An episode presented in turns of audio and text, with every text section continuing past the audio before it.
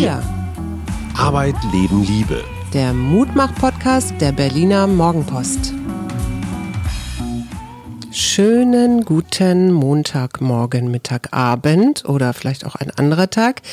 Hier sind wieder wir, die Mutmacher, Hajo und Suse Schumacher. Mein lieber Schatz, was hast du mir denn heute mitgebracht? Ich habe dir einen ganzen Stapel mitgebracht. Unter anderem habe ich einen großen Aufsatz gelesen, woran die Impfstoffbeschaffung tatsächlich gescheitert ist. Dann habe ich noch was über Blutschnee, was ich sehr interessant fand. Blutschnee? Blutschnee, ja. Okay, okay, ich bin gespannt. Oder? Mhm. Und äh, dann könnte man noch über würfelköttelnde Tiere sprechen und eine neue Wahlart. Ja, und dann gibt es vielleicht noch eine ganze Menge zum Wetter zu sagen. Das auf alle Fälle. Ich habe dir Jihan Koduch mitgebracht und Greg Tarr, einen echten Mutmacher. Mhm. Und dann habe ich auch noch was über den Ausbau von Windenergie und ach, noch so ein paar Kleinigkeiten.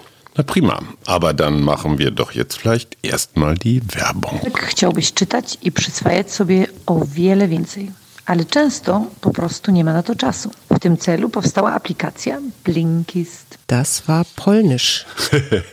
Blinkist fasst Sachbücher zusammen und stellt sie zum Durchlesen oder Anhören bereit. In 15 Minuten kann man sich mit Blinkist über 4000 Titel aus mehr als 25 Kategorien anhören oder zusammenfassen lassen. Außerdem kommen jeden Monat ungefähr 40 neue Titel dazu. Und wenn es mal ein bisschen mehr Information sein soll, kann man die Hörbücher auch in voller Länge genießen. Für alle Hörer von Wir Arbeit, Liebe Leben gibt es aktuell 25% Rabatt auf das Jahresabo Blinkist Premium. Natürlich könnt ihr die App vorher sieben Tage lang mit allen Funktionen testen. Schaut einfach mal auf blinkist.de-arbeit liebe leben, alles klein ein Wort. B-L-I-N-K-I-S-T.de-arbeit liebe leben. Und jetzt zurück zum Programm. Nehmen wir überhaupt auf? Äh, ja, wir nehmen auf. Oh, okay. sah so aus, als nicht. Das ist live. Ja, ich habe dir einen jungen Mann mitgebracht, den ich dir gerne vorstellen möchte, nämlich mhm. Greg Tarr. Greg wohnt in Irland und ähm, hat sich mit den Deep Fakes beschäftigt. Weißt du, was Deepfakes sind? Äh, ja, das sind äh, Manipulationen. Also ich kenne das von Obama, der, mhm. der spricht irgendwelche Sachen mhm. und man kann jetzt den Text, die Stimme, das Gesicht so manipulieren, dass man ihnen was völlig anderes sagen lässt. Ja, zum also, Beispiel. Es also gab auch schon Videos, wo Joe Biden irgendwie mitten im Fernsehinterview schlief. Das war auch so ein genau, Deepfake. Genau, ja. Oder Mark Zuckerberg, der damit angibt, wie er Milliarden von gestohlenen Daten hat und darüber verfügt. Mhm. Ja. Das sind so Programme, die wohl eine relativ einfache Software haben und die man sich wohl inzwischen auch im Internet runterladen kann. Und das ist natürlich gefährlich, weil du dann irgendwelche Dinge verbreiten kannst, die gar nicht stimmen. Und was vor allen Dingen besonders gefährlich daran ist, ist es wahnsinnig schwierig, das Gegenteil zu beweisen. Du kannst zwar sagen, habe ich nicht gesagt, ja, aber ja. das Bild und der Text, wenn das gut gemacht ist, ja. ist so stark, dass du mit gar keiner Verteidigungsstrategie dagegen ankommst. Die Leute glauben das. Ja, und jetzt kommt Greg Tarr auf die Bühne. Der ist nämlich, der codet seit er fünf ist und hat jetzt quasi diese künstliche Intelligenz, mit der man ja solche Dinge verändern kann oder mhm. faken kann, quasi genutzt und hat quasi die Software so umgeschrieben, dass du die so eine Erkennungssoftware hast, die sieht an der Datenmenge und ich weiß nicht an welchen Dingen auch mhm. immer noch, dass das ein Fake ist und sagt, die Lösung wäre, dass man diese Erkennungssoftware so laufen lässt, dass die, bevor sie hochgeladen wird, also die Firmen, die solche Plattformen haben, wo du dann das ja hochladen musst, dass das quasi da vorgeschaltet ist, dass du gar nicht erst sowas hochlädst. Nun haben Technikfirmen dafür nicht so viel Verständnis, weil denen geht's ja nicht so um die Inhalte. Aber er sagt, wir können, auch wenn wir keine Technikgenies sind, können wir klar machen, wir beziehen Informationen nur aus vertrauenswürdigen Quellen. Und er sagt, Bildung ist der Schlüssel. Niemand sollte seine Überzeugung oder gar sein Leben an YouTube-Videos ausrichten. Und das fand ich schon ziemlich bemerkenswert für einen 18-Jährigen, und das ist so ein kleiner Mutmacher für mich wieder. Passt gut zu Margrethe Vestager, der super EU-Kommissarin, die sich ja gerade mit den äh, Datenkonzernen aus den USA schwer anlegt und sagt, es kann nicht Sinn von Social Media, von irgendwelchen Plattformen sein, äh, Demokratien kaputt zu machen. Mhm. Ich weise mit einer gewissen Traurigkeit darauf hin, dass in meinem letzten Buch das alles schon steht und keiner kauft es. Wusstest du, dass Wombats, das sind so australische Beuteltiere, so Kleinkängurus, wusstest du, dass die Würfel kötteln? nee. So, das Interessante ist, das tun sie tatsächlich. Also das, die sehen aus wie so Zuckerwürfel, also Lecker. also brauner Zucker. Und äh, weißt du, warum die das tun? Nee. Das hat einen Sinn. Ja. Erstens mal kötteln Wombats um, bis zu 100 Mal am Tag. Ja. Was ich wahnsinnig aufwendig. Das Also, erinnert mich so an Kanickel. ja, so und häufig äh, machen die gerne an Abhängen oder auf Baumstämmen oder so. So, wenn du da jetzt runde Köttel hättest, würden die wegrollen und Ja. würden womöglich Feinde darauf aufmerksam machen, oh, da sitzt ein Wombat und kackt gerade. Ah. In dem Moment, wo die würfelförmig sind, bleiben die liegen Unglaublich. und machen Feinde nicht aufmerksam. Ich möchte jetzt unseren Neuzugängen mal danken bei Steady. Und zwar Suzanne, Simone, Andrea, Susanne und Irmgard. Ja, ey, hooray. Und dann noch Christine und Lynn und Andreas, Anne-Kathrin und Uta. Hm, die bezaubernde Genie. Das war schon? Ich habe natürlich noch mehr, aber ich finde, das ist so ein ganz guter, sind so ganz gute Häppchen. So einmal zwischendrin. Was hast du denn beim Schmeiß weg Februar bislang alles zur Strecke gebracht? Ich habe mich vor zwei Tagen mit meiner Schublade beschäftigt. Ich habe so mehrere Schubladen, wo ich gerne mal Sachen reinschmeiße. Die ist jetzt zur Hälfte leer. Da waren so Sachen wie alte Grafik, ähm, Sachen von meiner Mutter, ähm, so Schablonen. Die habe ich jetzt verschenkt an unsere Kinder. Dann habe ich ein Buch aussortiert, das ich allerdings nicht so weiterempfehlen kann. Deswegen kommt das auch nicht auf Steady. Legen wir ins Treppenhaus. Dann, genau, dann habe ich äh, Socken weggeschmissen, die Löcher haben. ja, ich glaube, und mein Unterwäschefach habe ich auch ein bisschen reduziert. Ich habe mich von einem riesigen Zeitungsstapel getrennt, also von Sachen, die ich noch lesen muss. Und ich habe sie in überwiegender Zahl tatsächlich gelesen. Ich habe mich von zwei T-Shirts verabschiedet und ich habe festgestellt, ich kann mich nicht von Büchern verabschieden. Hm. Ich weiß nicht, ob ich da mal einen Kurs von dir, einen Aufräumen- oder Klarheitskurs muss. Aber bei jedem Buch, das kann noch so bescheuert sein, denke ich mir, boah, das kann ich bestimmt noch gebrauchen. Hm. Kannst du das erklären? Nee, das kann ich jetzt so nicht. Also es hat irgendwie, ein Buch hat einen Wert für dich. Das ist doch was sehr Schönes. Ja, aber es hat auch einen Platzbedarf. Ja. Okay. Ich erinnere nur an meinen Vater, der, glaube ich, über 5000 Bücher hatte und wir dann, nachdem er gestorben war, doch äh, ziemlich ratlos vor diesem Riesenhaufen stand. Es gibt so ganz schöne, zum Beispiel evangelische Bücherstuben, also von, von den Kirchengemeinden, Mhm, da Bibliotheken und da kann man die gut hingeben, dann haben sie da wenigstens noch einen sch- Sinn. Aber ich, ich rede nicht von richtig guten Büchern. Ich rede nicht mal von mittelmäßigen Büchern, sondern ich rede von echt überflüssig. Ich, ich nenne jetzt mit, mit Rücksicht Dann macht es doch so, wie wir das mit den Kleidungsstücken auch machen. Ein Jahr, gib ihnen ein Jahr und wenn sie dann immer noch nicht gelesen sind, dann weg damit. Guter Punkt. Weißt du, warum Großbritannien, USA und Israel so früh so viel Impfstoff gekriegt haben? Nein. In der Süddeutschen war am Wochenende eine wirklich große und erhellende Geschichte, die nochmal ganz deutlich so seit über einem Jahr nacherzählt, wie lief das eigentlich mit der Impfstoffbestellung. Die Briten zum Beispiel haben eine eigene äh, Stabsstelle eingerichtet mit einer Frau, die Investmentbankerin ist und super Ko Kontakte in die Pharma Wahrscheinlich auch hat. super strukturiert ist. Wahrscheinlich. Und die war aber keinem Ministerium unterstellt, sondern direkt Boris Johnson zugeordnet. Also praktisch so eine Frau, die nichts anderes machte als besorg Impfstoff. Ganz wichtig, koste es, was es wolle. Also keine Preisdebatte.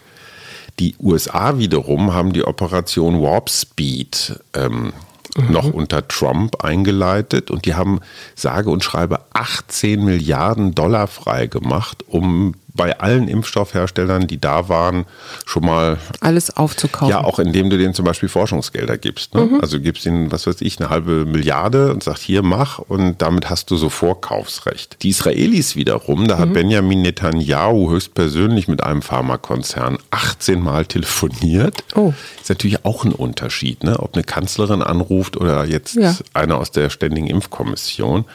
Und die wiederum, äh, die Israelis, liefern wohl Daten gegen Impfstoff. Mhm. Das heißt, die Impfstoffhersteller wollen natürlich Studien machen, wie wirkt der Impfstoff, mhm. in welchen Altersgruppen wie, mit welchen Vorerkrankungen wie mhm. und so weiter. Das heißt, du lieferst automatisch Daten ab mit deiner Impfung. Ja. So, und das sind drei Dinge, die die EU nicht gemacht hat. Also es wurde zu wenig Geld bereitgestellt. Du hattest nicht diese eine Person, die wirklich nur den Kampfauftrag hatte.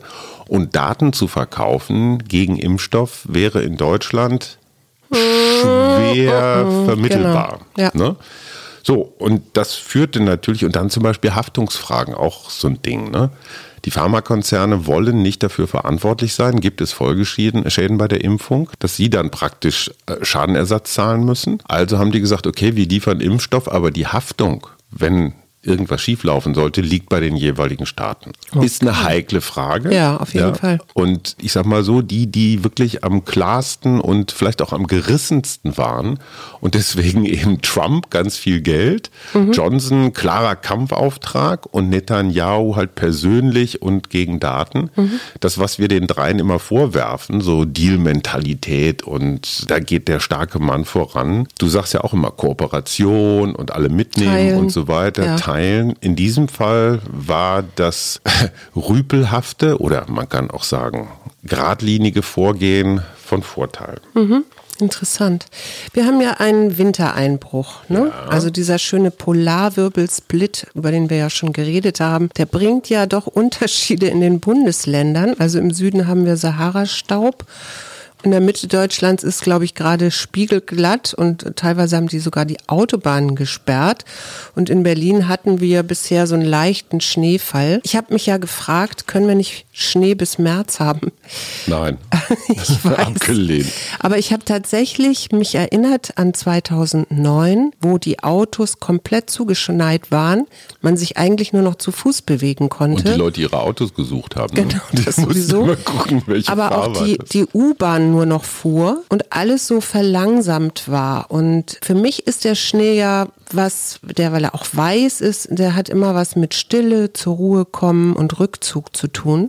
Und ich habe mich gefragt, ob das nicht vielleicht ganz gut ist jetzt gerade in dieser ja letzten Durchhaltezeit, weil ja klar ist auf jeden Fall der Lockdown wird verlängert. Wir werden ja noch eine Weile beschäftigt damit sein. Du machst einen ganz interessanten Punkt Politik und Wetter oder politische Stimmung und Wetter. Gibt es tatsächlich Zusammenhänge? Mhm. Darüber schreibe ich übrigens in der kommenden Woche meine Kolumne. Deswegen ist das eine gute Anregung. Und ich bin mir sicher, dass die politischen Entscheider sich freuen über Schnee und über Kälte weil die Leute dann gezwungenermaßen drin bleiben und sich zusammen sich gar nicht mehr so viel bewegen gar, wollen. Ja, ja, und Kontakte werden runtergefahren. Ja, Stell klar. dir mal vor, wir hätten jetzt Frühling, das gab es auch schon Ende Februar, weißt du, dass die Sonne so rauskommt und also was, dann hättest du eine ganz andere, wahrscheinlich eine sehr viel skeptischere Lockdown-Stimmung.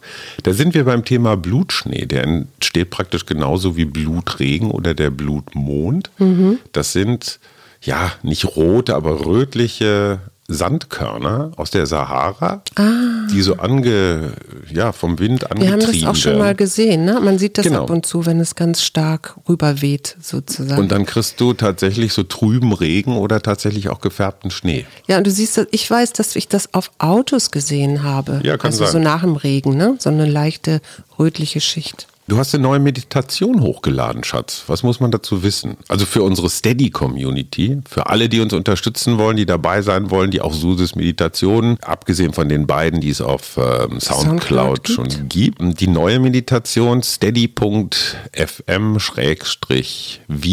da könnt ihr uns unterstützen. Und was kann die neue? Die neue ist eine Heilmeditation, eine buddhistische und die bringt einen so in die Weite und die auch in die Ganzheit. Ich habe die jetzt auch für alle Mitglieder geöffnet, also egal welches Abo man da hat, weil ich fand, dass das doch ganz wichtig für jeden ist. Bin ja von der Kraft von Meditation überzeugt. Ich habe sie Sonntagmorgen probiert. Wir. Wir haben sie zusammen gemacht. Wir haben sie zusammen. Wir würden ja nichts auf euch loslassen, was wir nicht selbst getestet haben. Und das Interessante ist, sie ist anders als die, die ich kenne. Anders, die ich auch vorher besprochen habe, ja. Ja, aber interessant. Mhm. Ja, mehr sagen wir jetzt nicht. Also interessant jetzt nicht im Sinne von kleine Schwester von Scheiße, so wie nett, sondern wirklich interessant im Sinne von da passieren Dinge, die ich gar nicht so erwartet hatte. Mhm. Und sie funktioniert, das ist ja immer das Wichtigste. Sagt dir der Name Jihan Kodo etwas? Ich weiß nicht, ob man das so richtig spricht, aber. Ja, das ist doch der Klarinettist. Mhm. Das ist eine Wattenscheider Familienhelferin mit vier Kindern, die mit der Kanzlerin gesprochen hat. Ach, okay. Über die verzweifelte Lage vieler bildungsferner Familien, also gerade in Migrantenfamilien, wo die Eltern häufig Analphabeten sind und hat dazu aufgerufen, und Frau Merkel ist da auch wohl ganz toll drauf eingegangen, da doch mehr zu helfen. Und die Merkel hat dann gesagt, ja, es gibt zum Beispiel Familienpatinnenprojekte des Sozialdienstes der katholischen Frauen und Männer oder so. Also mhm. ich weiß nicht, ob das jetzt bundesweit so ist oder nur in Wattenscheid. Wahrscheinlich wird es bundesweit so sein. Aber da dachte ich auch wieder, das ist auch wieder so ein Wir-Thema. Was kann ich selber tun, damit ein Kind sich hier in der Gesellschaft gut zurechtfindet und eben auch mit weiterhin lernen kann. Ne? Also wenn die Eltern da Unterstützung brauchen. Ich finde die Idee der Patenschaft grundsätzlich super. Ja. Wenn man sich überlegt, eine gut verdienende, bürgerliche, deutsche Familie, die in ihrem Einfamilienhaus wohnt und ich sage jetzt mal finanziell gut gestellt ist, wenn die mit einer Einwandererfamilie gepatend gepaart würde, dann könnten die sich natürlich super toll austauschen, gegenseitig helfen. Die Kinder könnten sich vielleicht in der Schule, also ja, unterstützt kannst, beim Homeschooling auch. Du ne? kannst sie nicht zwangsbefreunden, aber man kann sich zumindest, ich sag einmal im Monat treffen, wenn der eine eine Frage hat, so, dann würden beide voneinander lernen. Naja, oder Studenten, die vielleicht Lust haben, ein Kind zu betreuen und, und das zu unterstützen. Ja, aber ich finde es gerade bei Familien so wichtig, ja. ne, weil die sich gegenseitig verstehen. Da weiß der, der eine Vater weiß, was der andere für Probleme hat, die Mutter, die Kinder, also da hast mhm. du auf so mehreren Ebenen was und gleichzeitig würdest du soziales Verständnis erzeugen. Ja. Weil jemand, der, ich weiß nicht, was viele tausend Euro im Monat zur Verfügung hatte und sich jeden Urlaub und jedes Essen oder was leisten kann, versteht es nicht, wenn eine Familie mit ein paar hundert Euro auskommen muss mhm, und nicht genau. jeder ein iPad hat oder so. Genau. Dann habe ich mich ja noch ganz kurz darüber gefreut. Es wird ja diskutiert, ob man die Windenergie nicht noch weiter ausbauen soll. Und jetzt steht ja so auf der einen Seite der Klimaschutz gegen Vogeltote. Ja. Also es gibt ja doch häufiger Vögel, die dabei sterben. Und nun hat man ein intelligentes Kamerasystem erfunden. Das zeichnet Vögel auf, die in den Einflussbereich von Turbinen fliegen. Und zwar erkennt das relativ früh schon, also so einen Kilometer vorher mhm, schon, da was einer. da für ein Vogel kommt, weil vor allen Dingen wohl Milane und Schreiadler ähm, mhm. sehr gefährdet sind und dann schaltet es sofort ab, damit die da durchfliegen können und dann in dem Moment die Wie Turbine. Schaltet, die, schaltet das Windrad ab? Das Windrad ab, genau. Und wenn da so ein ganzer Schwarm kommt? Ja, Adler und Milane fliegen nie im Schwarm. Also das Danke, ja, wieder was. Also und vorher waren es 7,5 Adler pro Jahr, die in so einem ja. Turbinenfeld dann tot waren. Und das reduziert sich mit diesem Kamerasystem auf 2,5 Tiere pro Jahr. Das fand ich schon ganz gut. Wenn wir jetzt schon gute Tiernachrichten bringen, im Golf von Mexiko ist eine völlig neue, unbekannte Walart entdeckt worden. Ja, das habe ich auch gelesen. Und zwar ziemlich groß und man man weiß es noch nicht so genau, aber an der Anatomie kannst du wohl sehen, an der Schädelform oder so, das ist nichts, was man bislang kannte. Doch, also es ist auf jeden Fall ein Verwandter von dem, ich weiß nicht, wie er genau heißt, sowieso Wal. Und die Forscherin, die das jetzt erforscht hat, dass das eben nochmal eine, ja, weitere Spezies ist. Mhm, die heißt Rice. Die heißt Rice, genau. Mhm. Und jetzt heißen diese Wale eben auch Rice Bright. Wale, genau. Ja, wo ja. wir gerade bei Wahlen sind. Wir wählen heute aus Tata, Tata zur Abwechslung. Wir haben, ich habe vor, oh, vor ewiger Zeit mal die Frage gestellt, was wir statt Engelskarten nutzen könnten. Mhm. Und wie so häufig im Leben, das ist mir schon wirklich häufiger passiert, manche Antworten bekommt man nicht sofort, aber irgendwann kommen sie. Und in diesem Fall hat uns Ursula geantwortet und uns auch gleich Karten geschickt. Die sind von einer Berliner Illustratorin, Karin Klaus, entwickelt worden und bestehen aus 52 Karten. Die heißen Chill mal dein Leben. Das fand ich auch ganz schön. Und du darfst jetzt eine ziehen für das Motto für die kommende Woche. Sagen wir mal so, es ist jetzt nicht ganz so ernsthaft wie die Engelkarten. Ne? Es ist manchmal nee. auch ein bisschen lustig. Ja. Ich habe gezogen. Achte dich dafür, dass du dein Bestes gibst. Ja, das ist doch ein schönes Motto. Also ich wiederhole, achte dich dafür, dass du dein Bestes gibst. Das finde ich, das Wort achten finde ich schön. Selbstachtung Und vor allen Dingen das Gegenteil ist verachten. Das ist so ganz mies. Ne? Okay. Gleichzeitig haben diese Karten auch noch ganz wunderschöne kleine Illustrationen. In diesem Fall ist es ein sitzendes, ich würde sagen Pferd, das sich so aufs Herz fasst und dann die Augen geschlossen hat und dann sieht man Sterne und den Mond. Und es kann Würfel kötteln. Wir wünschen euch eine schöne Woche. Bis dahin. Bis morgen. Tschüss.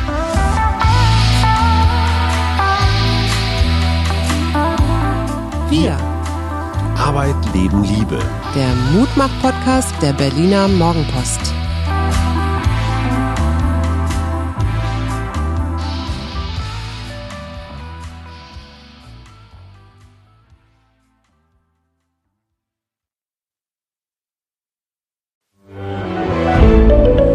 Ein Podcast von Funke.